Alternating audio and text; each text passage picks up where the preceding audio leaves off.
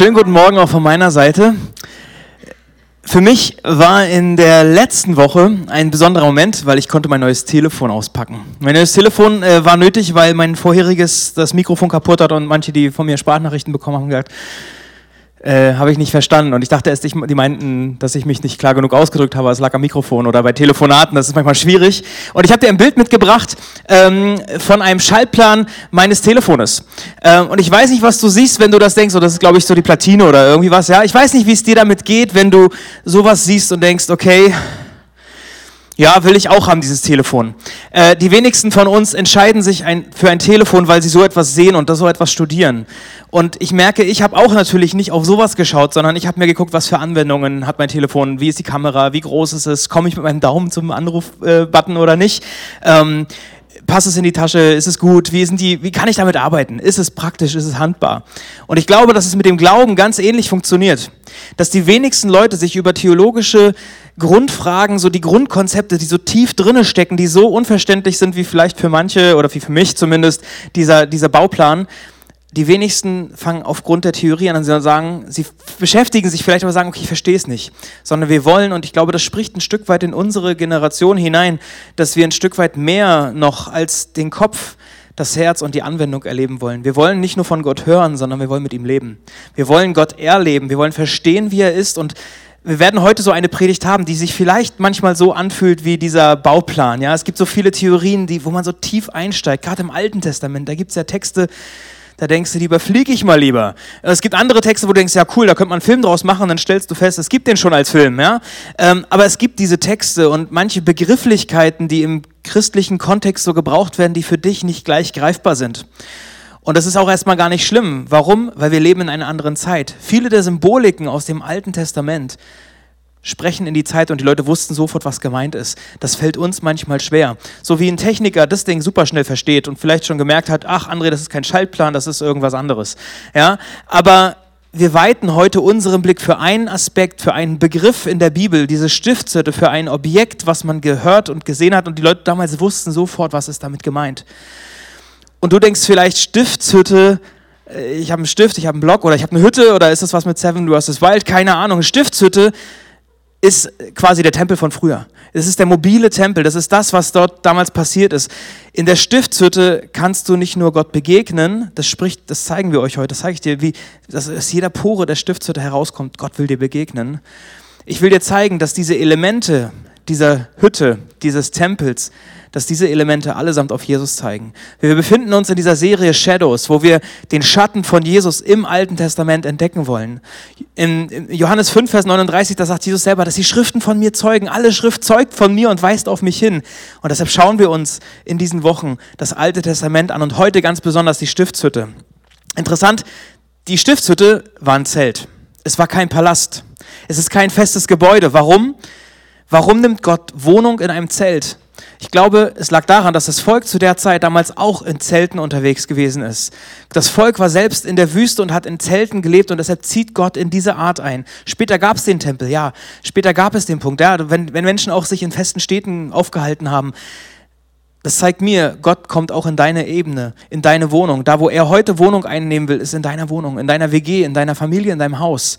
Gott will zu dir wohnen, er will Wohnung beziehen.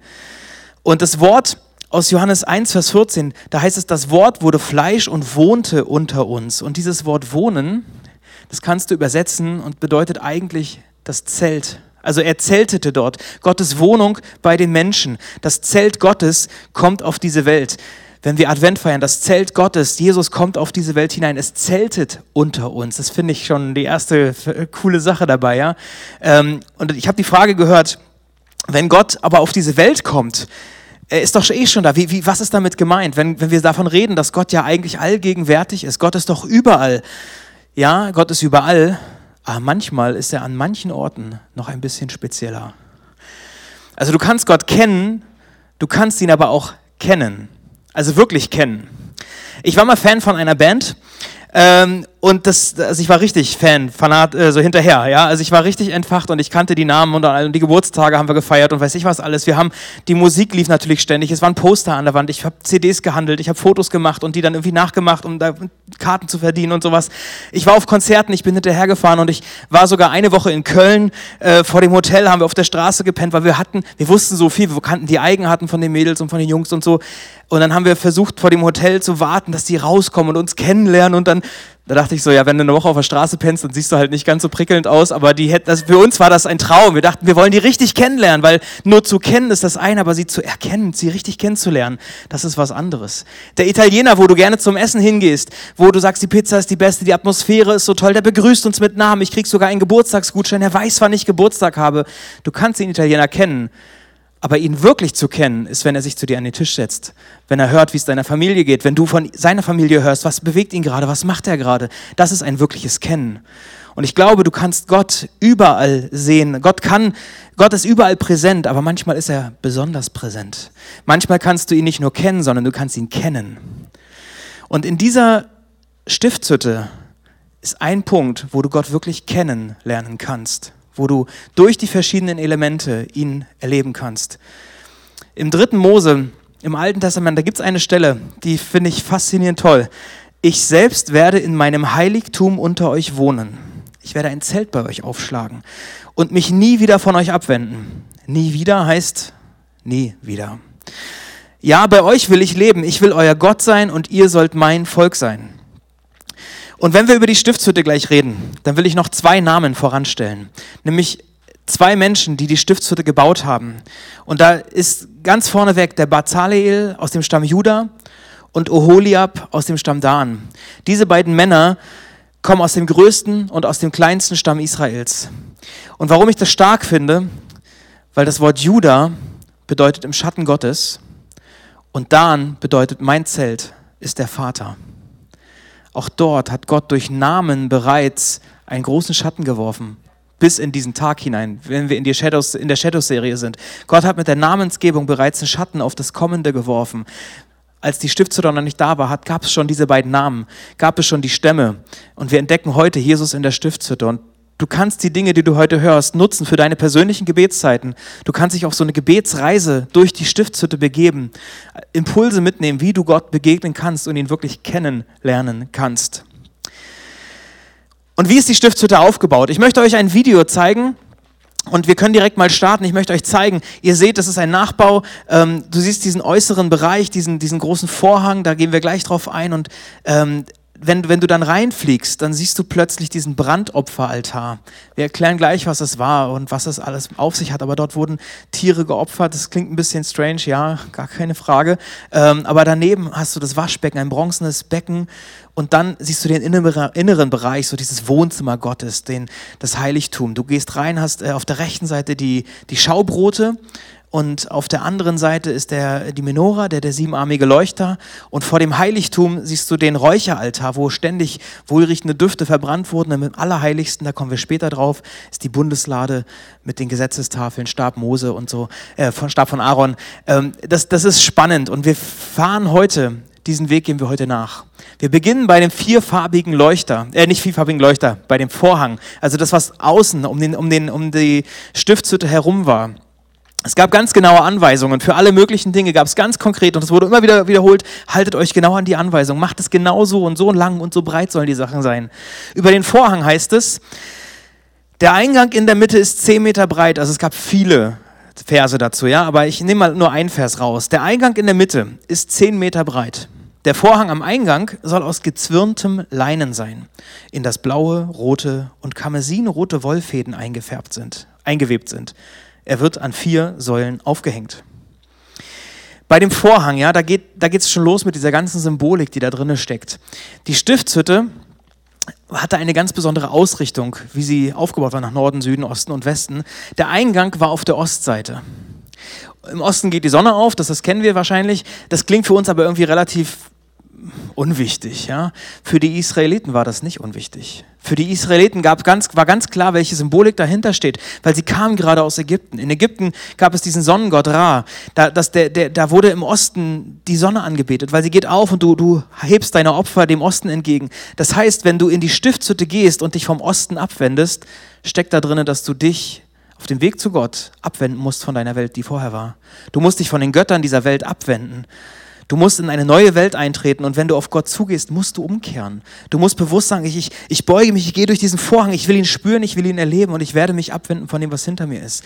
Das fühlt sich manchmal komisch an, gerade wenn du das erste Mal in die Kirche kommst und denkst, das ist eine ganz neue Welt, in die ich eintrete. Da werden Begriffe benutzt, da werden die Hände gehoben, das ist alles irgendwie neu und komisch ja, es kann sich so anfühlen. Deshalb müssen wir, es ist unser Job, zu erklären, was passiert hier, was läuft dort. Weil viele Symboliken, die auch wir heutzutage benutzen, ist für die Welt nicht immer gleich verständlich.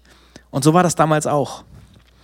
Ich sehe auch Jesus in diesem Vorhang, in den Farben des Vorhangs. Und ich kann dir nicht bis ins letzte jedes Detail erklären. Dazu kannst du in die Bibel-App gehen, in die U-Version-App und in Veranstaltungen siehst du auch die ganzen Verse nochmal, du siehst die Details nochmal dabei. Aber jede Farbe in diesem Vorhang steht für einen unterschiedlichen Aspekt von Jesus also den König. Du siehst den Opfer. Du siehst Jesus als Gerechtigkeit, Jesus als den himmlischen. Du findest in jedem Evangelium auch einen anderen Schwerpunkt von Jesus, vom Leben von Jesus betont. Und sogar in der Offenbarung, als es dort um die, offen, äh, um die vier Wesen geht, die geflügelten Wesen mit den verschiedenen äh, Köpfen, auch dort findest du wieder diese Symbolik aus dem, aus dem Vorhang, wo die verschiedenen Farben ihre, ihren Schatten rauswerfen auf Dinge, die dann kommen. Finde ich schon mal Mega krass. Aber wir gehen ja noch weiter. Wir kommen zum Brandopferaltar. Auch dort habe ich aus dem zweiten Mose eine Stelle mitgebracht, wo es dann heißt, opfere jeden Tag zwei einjährige Lämmer auf dem Altar. Eins am Morgen, das andere gegen Abend. Dort will ich den Israeliten begegnen und das Zelt Gottes wird durch meine herrliche Gegenwart geheiligt sein. Habe schon angedeutet, das ganze Opferthema ist für uns äh, irgendwie schräg. Ja, Tieropfer, das fühlt sich für die meisten ungerecht an, dass da unschuldige Tiere umgebracht werden. Und ja, damit können wir nichts anfangen und das, was da geschieht, ist anscheinend auch ungerecht. Äh, weil die Menschen, die die Dinge getan haben, sind nicht selber ins Feuer gegangen. Also das ist tatsächlich an der Stelle genau das Ding, dass, dass jemand anderes dafür stirbt, dass du Dinge getan hast. Das ist, äh, ja, komisch. Ganz praktisch lief es das so, dass der Priester die Hand auf das Tier legt, also ob das jetzt eine Ziege oder ein Stier oder ein Lamm war.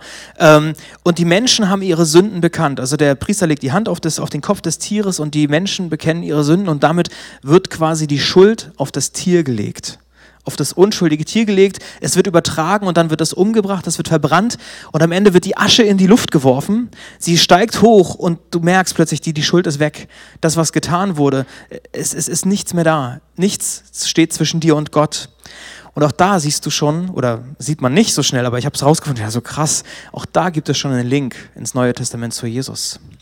Und zwar gibt es eine Situation beschrieben, dass Jesus vor dem Hohen Rat steht und er wird angeklagt der Blasphemie. Ähm, und, und das heißt dort, dass er, dass er geohrfeigt wird. Und das Wort, welches dort geschrieben ist, ist genau das gleiche Wort wie dasselbe, wenn der Priester die Hand auf das Tier legt. Das heißt, wenn die Hand an Jesus seinen Kopf gelegt wird, wird dort schon die Schuld auf ihn übertragen. Jesus war ja selbst nicht schuld. Wer war schuld? Wir waren schuld. Das heißt, wenn wir an diesen Opferaltar treten, innerlich, geistlich, in diesem Moment können wir uns daran erinnern, dass auf Jesus die Schuld übertragen wurde. Jesus war nicht schuldig, wir sind von Gott schuldig geworden. Wir müssen Dinge bekennen und auf Jesus legen. Wir sind schuldig vor Gott. Es gibt im Jesaja eine Stelle, dass, da steht, dass unsere Schuld wie so eine Mauer ist. Dass unsere Schuld sich aufbaut wie eine Mauer, die zwischen uns und Gott steht. Unsere, unsere Sünden verdecken ihn. Darum hört er euch nicht. Wir haben manchmal das Gefühl, dass wir Gott nicht richtig verstehen, dass unsere Gebete irgendwie abprallen. Unsere Schuld baut diese Mauer auf. Unsere Schuld sorgt dafür, dass die Gebete manchmal abprallen, dass wir diesen Zugang zu Gott nicht wirklich haben. Auch das ist, kennst du vielleicht aus, aus deiner Partnerschaft, dass du kannst mit deinem Partner ganz nah sein. Ihr könnt nebeneinander hier in diesem Raum sitzen, aber es kann sein, dass zwischen euch eine Mauer aufgebaut ist, weil es Dinge gibt, die nicht geklärt sind. Diese Mauer gibt es auch zwischen Mensch und Gott. Auch da kann aufgrund unserer Schuld eine Mauer sich aufbauen. Und deshalb ist es wichtig, diese Mauer abzubauen. Wie kann man das tun? An diesem Brandopferaltar. Interessant, das Wort, das Wort im Hebräischen, was dort heißt ähm, Korban, es bedeutet so viel wie sich annähern. Wenn du opferst, heißt es, ich nähere mich wieder an. Das heißt, ich will wieder, ich kann Gott wieder nahe sein. Das bedeutet das Wort Korban, das hebräische Wort. Das, was am Brandopferaltar passiert, das steht dafür, dass die Schuld, dass du die Schuld dort lässt und dass du dich Gott wieder annäherst, dass die Mauer zerbricht. Jesus ist auch mitten in diesem Altar. Es äh, ist beschrieben, dass der Altar aus Akazienholz besteht. Und dieser Baum, diese Akazie, die steht für das Heil. Es gibt noch ein paar andere Bäume, die auch für Heil stehen, aber dieser Baum, dieses Holz steht schon für Heil. Das Holz, das kann man natürlich auch schnell auf das Kreuz übertragen, was wir, was wir sozusagen als Symbol für uns haben. Da ist Jesus Schuld ge getragen, ja. Auch natürlich Jesus als Lamm, als Opferlamm, der Sündenbock, der dort geopfert wird. Auch das ist wieder für Jesus, steht für Jesus. Äh, und dieser Altar ist nicht nur aus Holz, sondern ihr habt es gesehen, er ist mit Bronze überzogen. Auch das ist ein Schatten auf etwas Kommendes. Jesus wird mal beschrieben in der Offenbarung von jemandem, der einen Blick in die Ewigkeit hat. Und da heißt es, dass seine Füße so leuchten, so wie feurige Bronze dass die Füße von Jesus glänzen wie Bronze. Dieser Altar steht für Jesus. Dieser Altar steht dafür, dass Vergebung für unsere Schuld passiert ist. Dafür, dass die Mauer eingerissen ist. Und wir reden auch von diesem Tausch am Kreuz, dass du an diesen Brandopferaltar gehst, dass du an diesen Jesusort gehst, dass du ans Kreuz gehst und Dinge eintauschst, dass du deine Schuld loswirst und mit einer Freiheit, mit neuen Dingen weitergehst. Wenn wir in der Stiftshütte weitergehen, dann kommen wir zum bronzenen Becken, zu diesem Waschbecken. Auch dort gibt es äh, eine Anweisung aus dem 2. Mose Kapitel 30. Lass ein Becken mitsamt Untergestell aus Bronze für die Waschungen anfertigen. Stelle es zwischen dem heiligen Zelt und dem Brandopferaltar auf. Fülle es mit Wasser, damit Aaron und seine Söhne sich die Hände und Füße waschen können. Dieses Waschbecken ist ebenfalls aus Bronze gemacht. Und Bronze, das war zu der Zeit das Material, woraus Spiegel gefertigt wurden. Das gab dieser, das war halt so reflektierend, so, so, so glänzend, ja. Und aus die, an diesem Waschbecken geht es darum, dass du in den Spiegel schaust, dass du dich wäscht. Psalm 139 erlebst. Durchforsche mich, Gott. Sieh mir ins Herz, prüf meine Gedanken und meine Gefühle. Schau, ob ich irgendwo in der Gefahr stehe, dass ich dir untreu werde. Und dann, ja, wenn das so ist, dann, dann hol mich zurück auf den Weg, den du für mich schon immer gewiesen hast. An diesem Waschbecken, ja, geht es darum, sich zu spiegeln und zu fragen, Gott, wie sind meine Motive? Wie, wie steht es um mich? Das Wasser steht für den Heiligen Geist. Ja, es ist interessant, dass dieses Becken übrigens keine konkrete Anweisung für die Größe und für das Volumen hat. Das ist ungewöhnlich, weil alle anderen Dinge so speziell und so detailliert beschrieben wurden, dieses Waschbecken aber nicht. Und das zeigt mir, für Gottes Gnade, für den Heiligen Geist gibt es kein, keine Begrenzung. Da gibt es nicht eine Grenze, wie groß oder wie breit es sein soll, sondern Gottes Heiliger Geist, der ist überall, er ist unfassbar groß. Für den Heiligen Geist, für die Gnade gibt es kein Ende. Und deshalb ist es so wichtig, in diesen Spiegel zu schauen, weil es ist nicht nur unangenehm, sondern es ist gleichzeitig reinigend, es ist heilend. Prüf deine Herzensmotivation, wenn du betest. Geh an diesen Altar, an diesen Brand, nicht an diesen Brand, an diesen, an das Waschbecken und prüf deine Motivation. Wer bin ich wirklich? Warum tue ich die Dinge, die ich tue? Bin ich getrieben oder bin ich berufen? Lass dich vom Heiligen Geist erfüllen. Das Wasser hat natürlich eine reinigende Wirkung, das bringen wir unseren Kindern bei. Menschen, die sich pflegen, sind anderen überlegen. Äh, ja. Wasser kann dich waschen. Nach der Kreuzigung wurde Jesus übrigens in die Seite gestochen. Auch da wieder ein krasser Hinweis. Was ist da rausgekommen? Es ist Wasser rausgekommen. Als Jesus in die Seite gestochen wurde, um zu sehen, ob er schon tot war, da kam schon dieses lebendige Wasser. Interessant. Da kam dieses Wasser aus seiner Seite. Du brauchst als Christ dieses Wasser an jedem Morgen, an jedem Tag. Und ja, unsere Schuld ist bezahlt am Brandopferaltar. Und trotzdem brauchen wir die Begegnung am Waschbecken.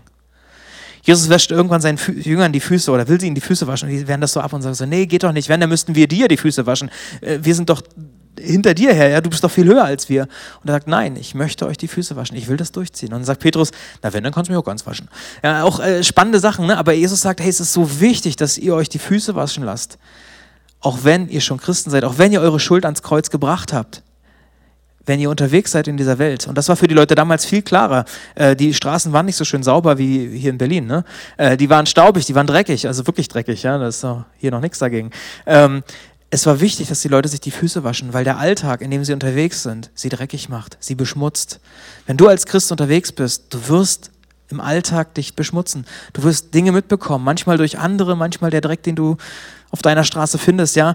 Im übertragenen Sinne, der Alltag wird dich beschmutzen, auch wenn du deine Schuld ans Kreuz gebracht hast. Du brauchst die Reinigung von Jesus. Du brauchst die Reinigung vom Heiligen Geist. Dass dieser Moment passiert, so wie dort damals in der Stiftshütte. Ihr habt im Video gesehen, die Stiftshütte hat diesen äußeren Bereich, diesen Vorhof, aber es hat auch den inneren Bereich, das Heiligtum. Und dort stehen drei, drei Dinge. Ähm, es gibt diesen Tisch mit den Schaubroten, es gibt einen Räucheropferaltar und äh, den mache ich mal an. Äh, und es gibt die Menora, diesen, diesen siebenarmigen Leuchter. Jetzt wird es hier gleich wunderbar. Ja, die Leute, die vorne sitzen, werden auf jeden Fall was erleben. Ihr zu Hause, äh, es ist total schön, dass ihr dabei seid. Ähm, macht euch eine Duftkerze an, dann werdet ihr das erleben, wie es ist äh, mit diesem Räucherwerk. Ja. Aber wir kommen erstmal zu den Schaubroten. Bei den Schaubroten ähm, das hat Martin Luther so übersetzt. Ja. Interessanterweise würde es eigentlich bedeuten so das Brot des Angesichts oder Brot der Präsenz.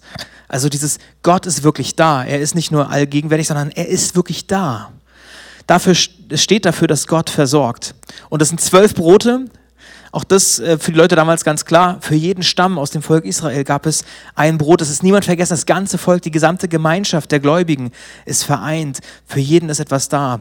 Der Tisch, auf dem die aufgebaut waren, der war am Rand gewölbt und die Stiftshütte war damals natürlich mobil. Die mussten unterwegs sein. Sie waren durch die Wüste. Auch das, dieser gewölbte Rand steht für mich dafür, niemand wird runterfallen. Selbst wenn du in Bewegung bist, keiner geht verloren. Selbst wenn wir als Kirche durch verschiedene Etappen gehen unserer, unserer Reise, niemand darf verloren gehen. Und Gott wird dafür sorgen, sorgen durch seinen Rand, den er hochhält, dass niemand verloren geht.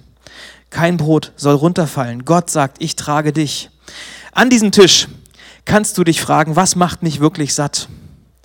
Was stärkt meine Seele? Worin suche ich meine Erfüllung? Wenn du keine Erfüllung hast, wenn du merkst, ich habe Hunger in der Seele, ich habe Hunger tief in mir drin, dann kann ich das ganz schön aufzehren. Ich weiß nicht, wie lang deine längste Zeit war, dass du nichts gegessen hast das kann dich aufzählen. Und der Prophet Haggai, er beschreibt uns Menschen einmal so, dass wir scheinbar nie satt werden. Ja? Ihr habt viel Saat ausgesät, aber wenig geerntet. Ihr esst und werdet nicht satt. Ihr trinkt und bleibt durstig. Was ihr anzieht, es wärmt euch nicht und das dauerverdiente Geld rinnt euch nur so durch die Finger. Ja, diese Worte sind Jahrtausende alt. Und trotzdem, wenn du dir deine Umgebung anschaust, wenn du dir unsere Gesellschaft anschaust, vielleicht sogar dein eigenes Leben anschaust, du wirst sehen, da ist so viel Wahrheit drin. Weil wir suchen immer wieder nach Erfüllung und haben das Gefühl, warum werde ich nicht satt? Auch eine gute Band gewesen, warum werde ich nicht satt? Ja, aber äh, es geht darum, an Körper, Seele und Geist, wir spüren diesen Hunger und dann nimmt die Ungeduld zu, wenn du hungrig wirst. Ja, du wirst, merkst, du wirst nervöser, du bist schneller angespannt, ja, du drehst völlig frei und willst, wo ist mein Steak oder mein Snickers, ja. Die, die Leute werden richtig frustriert und können sich kaum noch konzentrieren. Sie werden ruhelos, weil sie Hunger haben. Das ist nicht nur im Körperlichen so, auch im Geistlichen, auch im Seelischen. Und wenn dann das Essen kommt, ja, dann geht die Gier los. Wer ist der Erste? Ja, wie im Urlaub am Buffet, ja, da, da sind so afrikanische Wanderheuschrecken, sind nichts dagegen. Ja, und du merkst plötzlich, die Leute hauen sich irgendwas rein, weil der Hunger in der Seele so krass groß ist. Ein anderer Prophet, er geht sogar ein bisschen weiter und sagt, es wird sogar noch schlimmer mit euch. Da spricht Gott, ich, Gott, der Herr, sage euch, es kommt eine Zeit, da schicke ich euch eine Hungersnot. Aber nicht nach Brot werdet ihr hungern, nicht nach Wasser werdet ihr verlangen. Nein, nach einem Wort von mir werdet ihr euch sehen. Dann irren die Menschen ruhelos durchs Land, vom Totenmeer bis zum Mittelmeer, vom Norden bis zum Osten, durch ihre Suche, doch ihre Suche wird vergeblich sein. Ich, der Herr, antworte ihnen nicht. Das ist krass. Gott will dich manchmal an diesen Punkt bringen, dass du durchdrehst, damit du merkst, dass er dir fehlt. An diesem Tisch kannst du dich fragen, wieso ist das so? Wieso bin ich ruhelos? Womit versuche ich meinen Hunger vergeblich zu stillen? Ich gehe nochmal auf Prophet Haggai ein, ja, der hat eine Antwort darauf, woran das liegt. Darum sage ich, der Herr, der allmächtige Gott, begreift doch endlich, warum es euch so ergeht.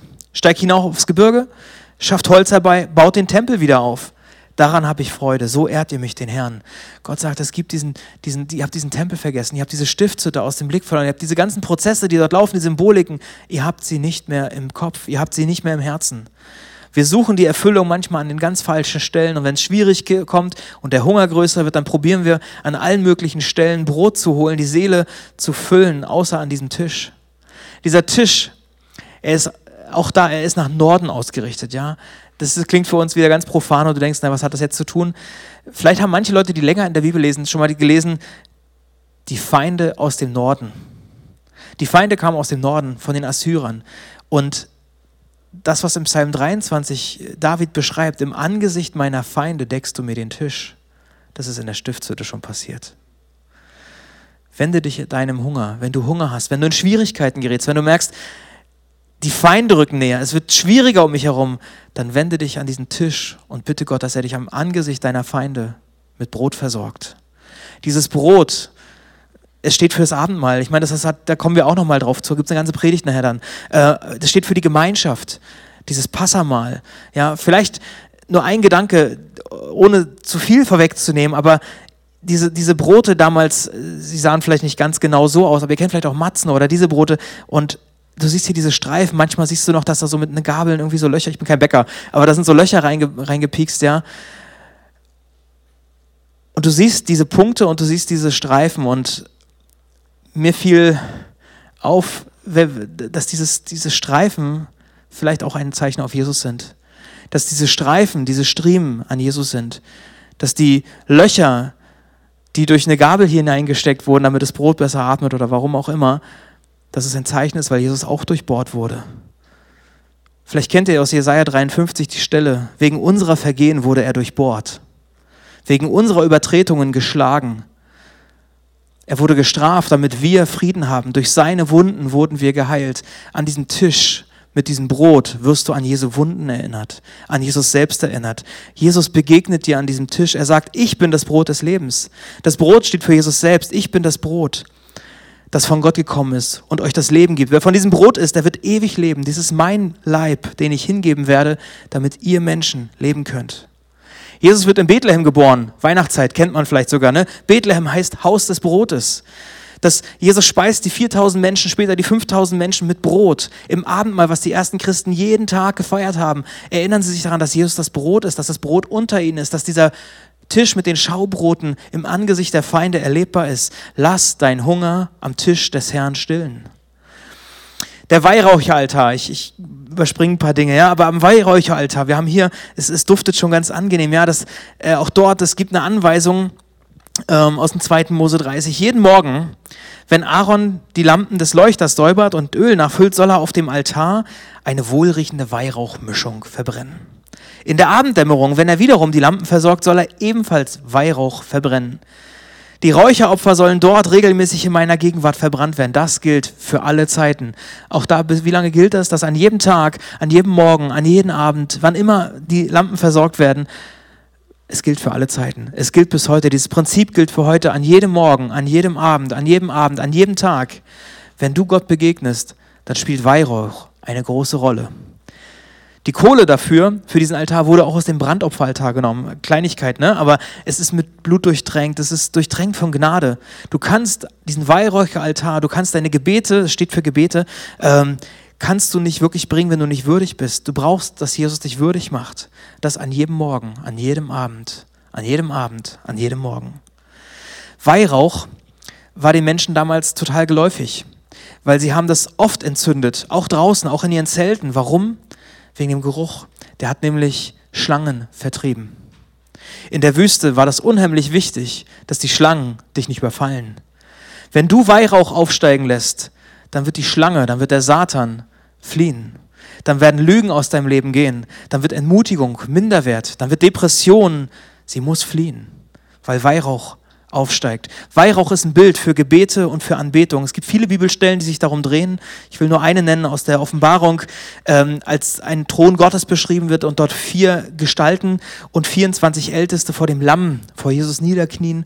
Und da heißt es, jeder Älteste hatte eine Harfe und goldene Schalen voller Weihrauch. Das sind die Gebete aller, die zu Gott gehören. Es gibt auf diesem Altar, auf diesem Räucheraltar, kein Gebet, was verloren geht.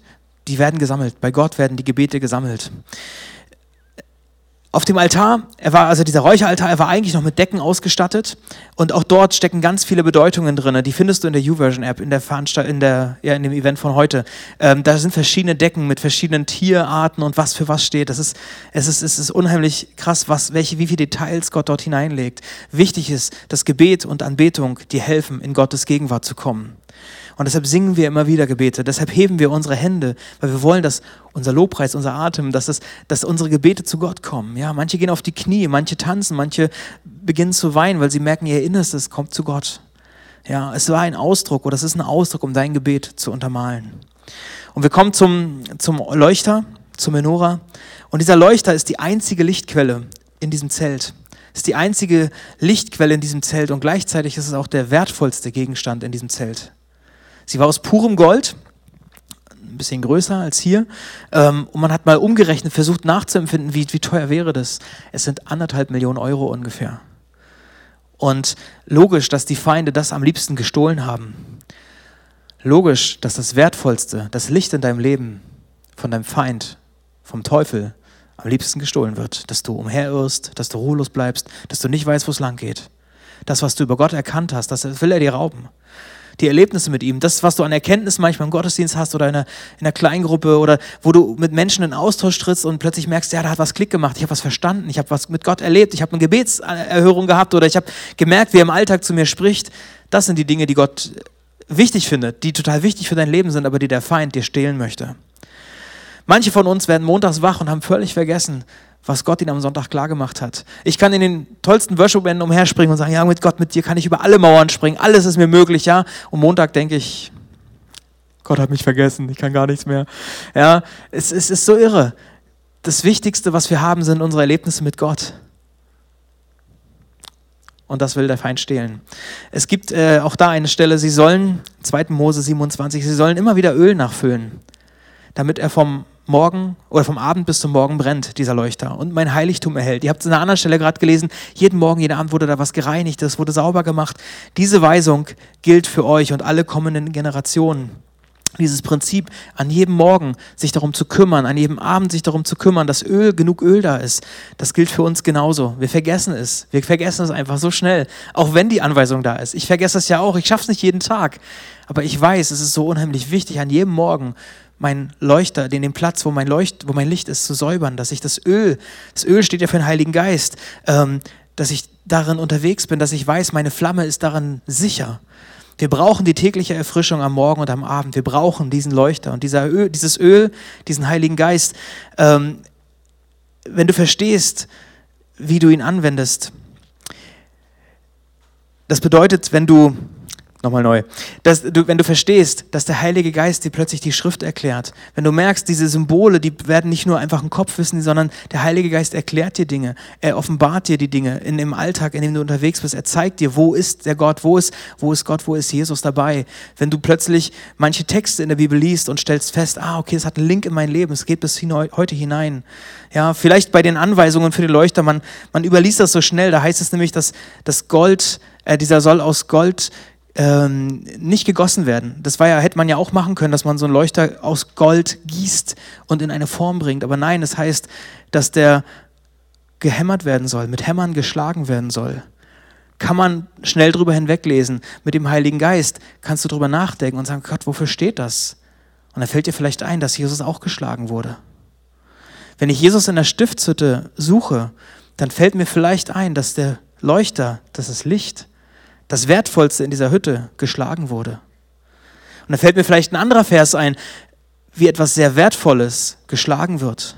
Wie der Messias, der die Rettung der Menschheit bringt, eigentlich eine strahlende Figur, wie sie geschlagen wird. Ich lese mal aus Jesaja 53 nochmal vor. Dabei war es unsere Krankheit, die er auf sich nahm.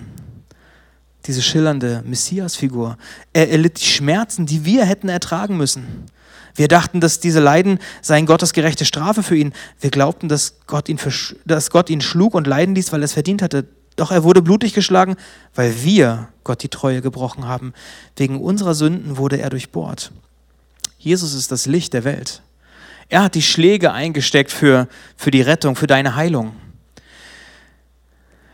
Dieser Leuchter ist ein Schatten, der auf Jesus hinweist.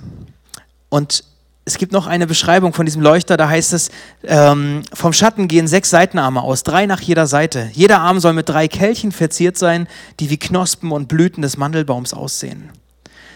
Wieder Details, ich kann mich kaum zurückhalten, ja. Aber dieser Mandelbaum, das ist der erste Baum, der im Jahr blüht.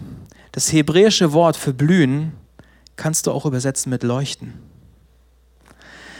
Wenn hier also an jedem Arm mit den Blüten des Mandelbaums etwas verziert wird, dann ist das ein Hinweis, dass der Messias kommt. Dann ist es ein Hinweis, dass das Licht blühen wird, dass es leuchten wird. Das Licht der Welt.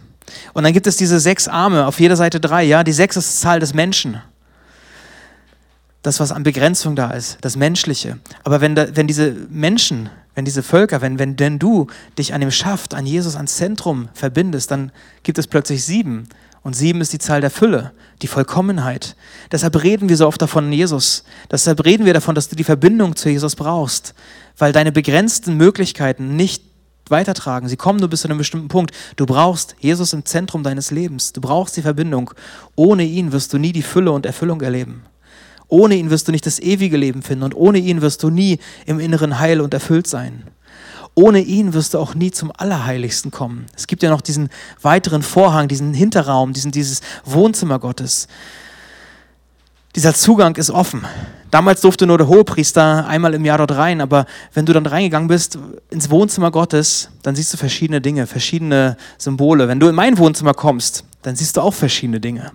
Wenn ich in dein Zimmer komme, dann kannst du überlegen, welche Dinge werde ich sehen? Welche Dekoartikel sind da? Vielleicht sind da Fotos, vielleicht sind das Erinnerungsstücke, Symbole für Momente, wo du sagst, hey, das macht mich aus, das finde ich gut, das zeigt mir etwas, was, weil was äh, spricht über mich aus. Wir hatten bei Explore mal eine Kennenlernaktion und wir sollten uns gegenseitig vorstellen anhand von drei Dingen, die im Wohnzimmer sind. Welche drei Dinge würden dich beschreiben? Und welche Symbole findest du im Allerheiligsten, im Wohnzimmer Gottes? Ich beschreibe mal, wie es der Hebräerbrief beschreibt. In diesem Raum befanden sich ein goldener Räucheraltar und eine hölzerne Truhe, die Bundeslade genannt wird, die ringsum vergoldet war. Die Truhe enthielt ein goldenes Gefäß mit etwas Manna, den Stab Aarons, der Triebe bekommen hatte, und die Steintafeln des Bundes mit den Geboten. Herrliche Cherubim, solche Engelsgestalten, ja, befanden sich oberhalb der Bundeslade. Ihre Flügel waren über den Deckel der Bundeslade, den Ort der Versöhnung, ausgebreitet. Aber wir können diese Dinge jetzt nicht alle bis ins Einzelne erklären. Ja, da denke ich, das ist ja toll. Mir vielleicht schon. Also wir können diese Dinge jetzt nicht alle im Detail erklären. Wieso nicht? Weil die Leute es damals verstanden haben. Sie kannten die Symbole. Sie wussten, wofür die Dinge stehen. Sie wussten, ähm, wofür das Manna ist, wofür dieser Stab Aarons. Das war in ihrem Bewusstsein drin, weil sie sich immer wieder, Tag für Tag, von Generation zu Generation damit beschäftigt haben wir bräuchten diese Erklärung manchmal mehr. Und deshalb werden wir uns der Bundeslade in der nächsten Woche oder in der übernächsten Woche nochmal genauer widmen. Sie wird eine eigene Predigt bekommen. Vorerst bleiben wir hier stehen. Und auch du wirst Jesus entdecken können. Wir werden in der nächsten Woche weitergehen und diese Schatten auf, aufbauen, ja, über dieses Manna, über diesen Stab Aarons und die Gesetzestafeln.